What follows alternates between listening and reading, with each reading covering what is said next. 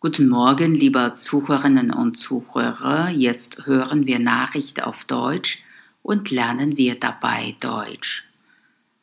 Bloomberg will seiner früheren Universität 1,8 Milliarden Dollar spenden.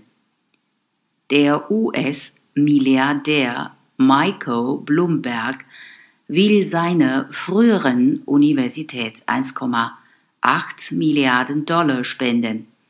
Mit dem Geld sollen dauerhafte Stipendien der Johns Hopkins Universität für Studenten aus einkommensschwächeren Familien finanziert werden, wie der frühere New York Bürgermeister am Sonntag erklärte. Bloomberg selbst habe Glück gehabt und dank eines Studiendarlehens und eines Studentenjobs an der Elite-Universität studieren können, schrieb Bloomberg in der New York Times. Mein Hopkins-Diplom hat mir Türen geöffnet, die sonst verschlossen geblieben wären, und hat mir erlaubt, den amerikanischen Traum zu leben. Auch andere junge Menschen sollten diese Möglichkeit haben, schrieb der 76-Jährige weiter.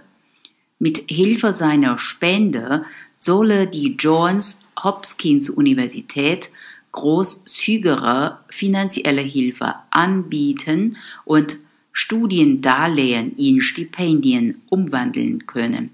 Geldfragen sollten beim Zugang zu der Universität nie wieder eine Rolle spielen.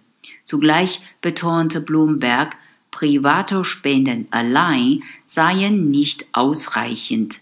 Auch die Regierung müsse Studenten stärker unterstützen.